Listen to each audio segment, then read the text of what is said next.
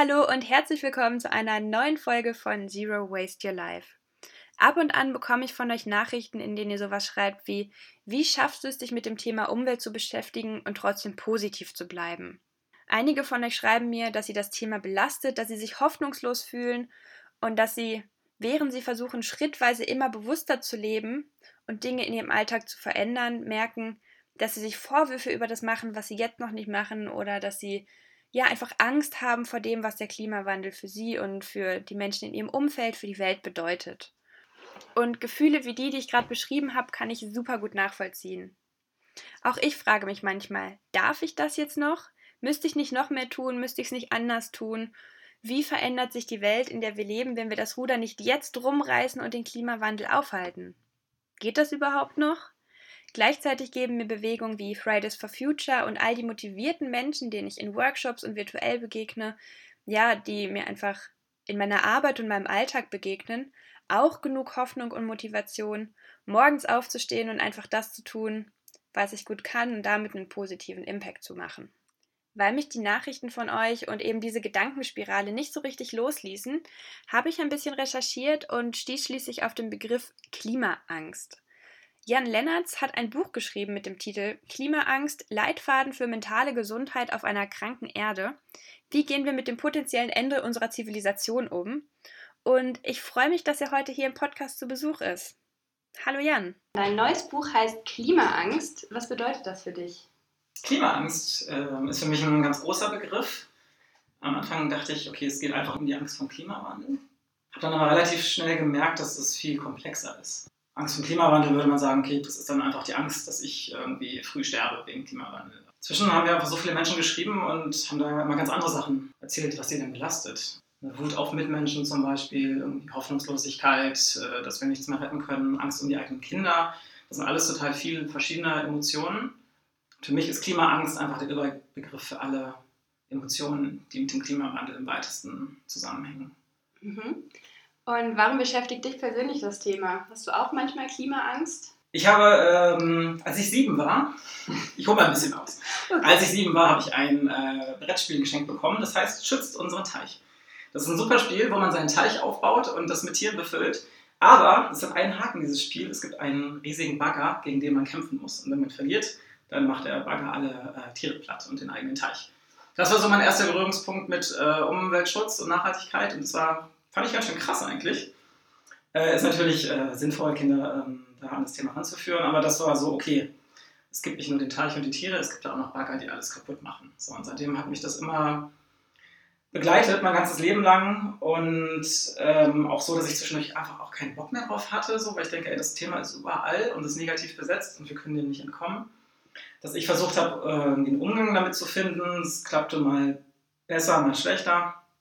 Aber eigentlich kam es dazu dann jetzt, ähm, weil ich ja einen guter Plan mache, also diesen Achtsamkeitskalender. Und mir deswegen einfach ganz viele Leute immer schreiben mit ihren kleinen Problemen, die sie so haben, weil sie denken, ich kann darauf antworten, äh, weil ich das anscheinend äh, ausstrahle. Und es kam einfach immer mehr das Thema, ey Jan, ich habe Angst vor dem Klimawandel und zwar richtige Scheißangst. Hast du da mal die drei besten Tipps für mich? Und äh, das funktioniert so nicht, habe ich dann gemerkt. Das kann man nicht unbedingt wegmeditieren, da hilft Achtsamkeit nicht, da hilft ganz wenig. Also auch Therapie irgendwie, kommen wir vielleicht gleich noch zu, ist ganz schwierig, weil das einfach keine Phobie ist für irgendwas Unrealistischem, sondern das ist eine, eine knallharte Existenzbedrohung. Und ja, da dachte ich, okay, ich habe auf diese Fragen habe ich keine Antworten und damit möchte ich mich beschäftigen. Was kann man denn Menschen raten, die darunter leiden und was kann ich mir raten? Und das war dann im Grunde auch, schätze ich, die Idee, dass du gesagt hast, ich bin eh Autor, ich schreibe ein Buch darüber. Oder wie hat sich das ergeben? Genau, das hat mich einfach nicht mehr losgelassen, weil ich auch gemerkt habe, in meinem Freundeskreis ist das Thema immer präsenter und die Leute leiden halt richtig und ich kann ihnen nicht helfen. Das ist dann vielleicht so mein Helfersyndrom, dass ich denke, ich möchte auf alles Antworten haben. Und habe mich dann einfach so erstmal ein bisschen damit beschäftigt, wie ist denn gerade so der Status mit dem Klimawandel. Und da hatte ich meine ersten Schockmomente, dass es alles viel krasser ist, als ich sowieso schon dachte. Ähm, genau, war dann selbst richtig im Panikmodus und habe das dann auch jetzt, also jetzt gerade bin ich in einem Prozess, dass ich das auch ganz viel für mich mache, weil ich das gerade auch sehr schwierig finde. Mhm. Klimaangst hat ja viele Facetten und das gerade schon gesagt, so eine davon ist einfach diese klassische, das heißt klassisch, aber eine davon scheint Angst zu sein. Wie kann ich mit der Angst vor den Folgen der Klimakrise umgehen? Du hast gerade im Vorgespräch schon gesagt, das ist eine unglaublich breite Frage. Darum schreibst du auch ein Buch darüber. Ja. Ähm, Was sind so die Ansatzpunkte? Genau, ich finde, man muss erstmal überhaupt darüber reden, dass man sie hat. Also sich das einzugestehen. Das ist auch gerade bei Aktivistinnen und Aktivisten gar nicht so krass, dass sie also diese innere Anspannung von morgens bis abends mit sich rumtragen und das schon seit Jahrzehnten, dass man erstmal sagt, okay, das ist ein echtes ähm, psychisches Problem. Das ist so der erste Schritt. Also erkennen und benennen, klassische Achtsamkeit finde ich total wichtig. Und dann halt das Aufdröseln. Ne? Wie ich schon gesagt habe, es ist sehr ähm, komplex. Und ich habe hier so eine lange Liste mit Emotionen was der Klimawandel mit uns macht. Uns ist halt genau Angst um die eigene Zukunft, ähm, auch Angst vor dem eigenen Tod. Das sind so Standardsachen natürlich. Wut auf die Mitmenschen, ja, Wut auf die Politik und solche Sachen. Kann auch eine ganz allgemeine Angst oder Wut ähm, oder Ablehnung der Menschheit daraus entstehen, also eine Art Weltschmerz. Und das einfach mal zu entschlüsseln. Das ist so der erste Tipp, den ich habe. Also einfach genau, okay, was frustriert mich denn? Da habe ich bei mir zum Beispiel gemerkt, das ist auch, hat auch ganz viel mit mir selber zu tun, weil der Klimawandel mir so ein bisschen die Zukunft klaut und jeder hat von uns halt einfach so eine romantisierte Vorstellung, wie man alt wird. Ne, irgendwie Familie oder Haus oder irgendwo entspannter im Grünen. Das greift der Klimawandel halt auch alles an. Das heißt, diese Klimaangst ist für mich auch ganz viel so eine Spiegelung, dass ich vielleicht mein Leben noch nicht so erfüllt habe, wie ich das gerne möchte. Und das vielleicht auch nicht mehr kann. Also so eine Enttäuschung ins eigene Leben ist bei mir da auch ganz groß das zu erkennen hat mir äh, total geholfen, dann im Alltag mit diesen Emotionen einfach besser umzugehen. Ne? Also diese Wahrnehmung. Es ist ultra komplex. Wie gesagt, gibt auch ganz verschiedene Wellen, in die man da kommt, von Panik bis Resignation. Äh, Akzeptanz ist ein ganz großes Thema. Und ja, das ist so der erste Schritt. Du hast für dein Buch mit verschiedenen anderen Expertinnen und Experten zusammengearbeitet. Wie hast du die ganzen Tipps, Hinweise, den Content deines Buches, wie hast du den erarbeitet? Wie bist du an die Sache herangegangen? Ich hatte schon einen relativ großen Katalog an Maßnahmen bei Angst und Depressionen und Burnout. Und da muss man auch sagen, das sind ähnliche Strukturen, die da ablaufen, wenn man richtig krass an Klimaangst leidet. Äh, das heißt, ich habe mich da noch mehr mit beschäftigt. Also, was sagt die Philosophie zu solchen äh, existenzbedrohenden Problemen? Was sagt die Psychologie? Also, da hatte ich schon ganz viele Maßnahmen, die auch bei Klimaangst helfen können. Also, klar, kann ich auch gucken, dass ich überhaupt einen Stress in meinem Leben verringere oder andere Faktoren, die ich sehr wohl therapieren kann, zum Beispiel, dass ich das auch angehe. Das gilt auch oder ganz besonders äh, bei Klimaangst. Gerade wenn Menschen, die an Depressionen leiden. Das ist halt eine emotionale Erregung von, von so äh, Umweltthemen, die bei Menschen mit Depressionen direkt Einfluss auf, die, auf den Körper haben. Also da gibt es keinen Filter mehr. Das ist so eine der Definitionen von Depressionen.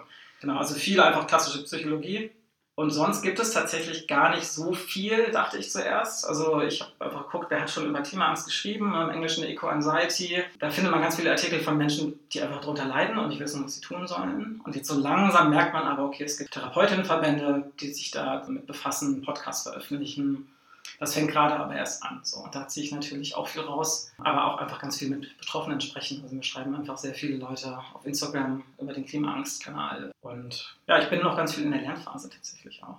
Mhm. Und eine Sache, die mich persönlich regelmäßig beschäftigt, ist die Frage, wie kann ich umgehen mit Menschen, denen der Klimawandel und ja auch die Klimaangst, die viele von uns verspüren, egal zu sein scheint. Ähm, mhm. Und zwar einerseits in meinem privaten Umfeld und andererseits so in der sag mal, in der breiten Masse, die vielleicht ein bisschen diffuser und schwerer greifbar ist. Ja, das ist äh, tatsächlich, würde ich fast sagen, einer der Hauptpunkte, der für Frustration sorgt bei dem Thema. Weil wenn mir Menschen schreiben, ist das ganz selten von wegen, ich habe Angst, dass die Umwelt kaputt geht. Das stimmt zwar immer mit, aber es ist mir, spätestens der zweite Satz ist so, mich regt es so auf, dass die anderen Menschen sich scheinbar nicht darum kümmern. Ähm, deswegen ist es eine wichtige Frage und da finde ich, hilft tatsächlich Verständnis, auch wenn es einem super, super schwer fällt. Aber die Menschen, die das nicht wahrhaben wollen, das hat ganz viele Gründe. Zum Beispiel Selbstschutz. Wenn ich das einmal annehme und akzeptiere, dass, wir, äh, dass die Umwelt gerade ähm, vor die Hunde geht, muss ich ja theoretisch darauf reagieren und mein Leben ändern. Und das ist so eine schwerwiegende, tiefgreifende Erkenntnis, die man einfach, also da haben wir auch einen, einen äh, Schutz in unserem Gehirn, dass wir solche Nachrichten einfach ausblenden und auch nichts davon hören wollen. Und egal wie, wie, äh, wie viele Studien man den anderen Menschen unter die Nase hält, das hat zum Teil sogar den äh, gegenteiligen Effekt. Das nennt sich Backfire-Effekt. Wenn ich Menschen, die eine andere politische Gesinnung haben, glasklare Fakten zeigen, mit Studien, die 100% belegt sind, äh, haben die danach sogar noch eine viel schlechtere Meinung vom Thema und glauben mir noch viel weniger. Ach, krass. Ja, und das macht es ganz schön fatal. Deswegen sage ich auch immer, okay, Leute, die wirklich krass das verleugnen, sollte man sich die Energie auch einfach sparen da kommt man nicht ran, das ist so emotional, dass es das nicht funktioniert. Für andere Menschen, äh, das ist so ein Teil, das sind auch die, das ist äh, eine kleine Menge, also sind nicht alle Menschen verleugnen das richtig. Viele sind einfach, ähm, schieben es einfach weg sind vielleicht sogar so ein bisschen besorgt, aber wollen nicht, dass das Einfluss auf ihr Leben hat. Und da hilft es nicht, aggressiv vorzugehen. Die muss, diese Menschen haben trotzdem Werte, nach denen sie leben. Und wenn man Menschen überzeugen möchte, funktioniert das eher, wenn man diese Werte, die sie eh haben, anspricht. Das heißt, auch Menschen, die sehr pro Wirtschaft sind äh, und eigenen Reichtum, auch die haben Werte wie gewisse ähm, Sicherheit in ihrem Leben, die ja der Klimawandel auch angreift. Ne? Sie sind ja genauso betroffen davon. Oder haben Kinder, so die, von denen sie auch wollen, dass sie noch Welt haben. Das sind so Punkte, da kann man äh, ansetzen, wenn man mit diesen Menschen redet.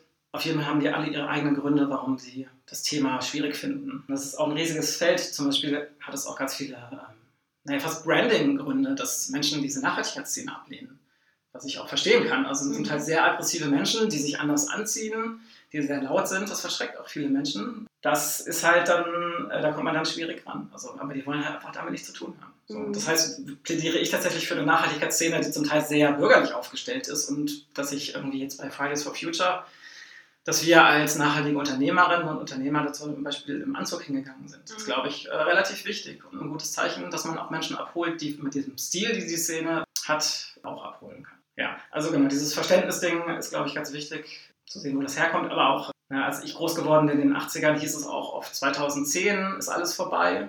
Ja, das muss man aber auch mal ehrlich sagen, das stimmt halt auch nicht. Also klar, es kollabiert gerade ganz viel, aber die Menschen dachten halt, okay, es ist vor zehn Jahren hätte alles vorbei sein müssen. Deswegen glaube ich jetzt auch nicht, was gerade mir erzählt wird. Mhm. Also die haben zum Teil ihre kleinen Gründe, wollen es halt eh innerlich ablehnen und dann halten die sich an diesen kleinen Gedanken fest. Und das kann ich äh, theoretisch nachvollziehen, so ein bisschen. Also deswegen versuche ich ja auch aus Selbstschutz einfach meine Wut so ein bisschen zu reduzieren. Ein paar meiner besten Freundinnen und Freunde sind, äh, sehen das überhaupt nicht kritisch, das ganze Thema. Und ich kann das eigentlich nicht fassen. Aber es bringt mir nichts, wenn ich mich über meine besten Freunde so krass aufrege. Ich ähm, höre dann eher so, warum glauben sie das denn nicht? Frage nach, kennen sie den aktuellen Stand der Forschung? Lehnen sie vielleicht Wissenschaft generell ab? Gibt es ja auch viele. Und da so ein bisschen hören, äh, warum sie nicht drüber nachdenken. Ja. Also ein ganzes Portfolio an Dingen, wie man damit umgehen kann, wenn, ja, wenn man Mitmenschen der Klimawandel egal zu sein scheint. Danke dafür. Und du hast gerade schon zu Beginn des Interviews gesagt, als ein Tipp mit Klimaangst umzugehen, ist so dieses Bewusstmachen und das Ganze anerkennen. Mhm. Gibt es noch andere Sachen, die man, ich weiß, du hast ein langes Buch darüber geschrieben, aber gibt es trotzdem noch andere Sachen, die man, ich sag mal, ganz einfach in den Alltag integrieren kann oder die man tun kann, damit es einem ja, besser geht mit der Situation, mit dem Problem?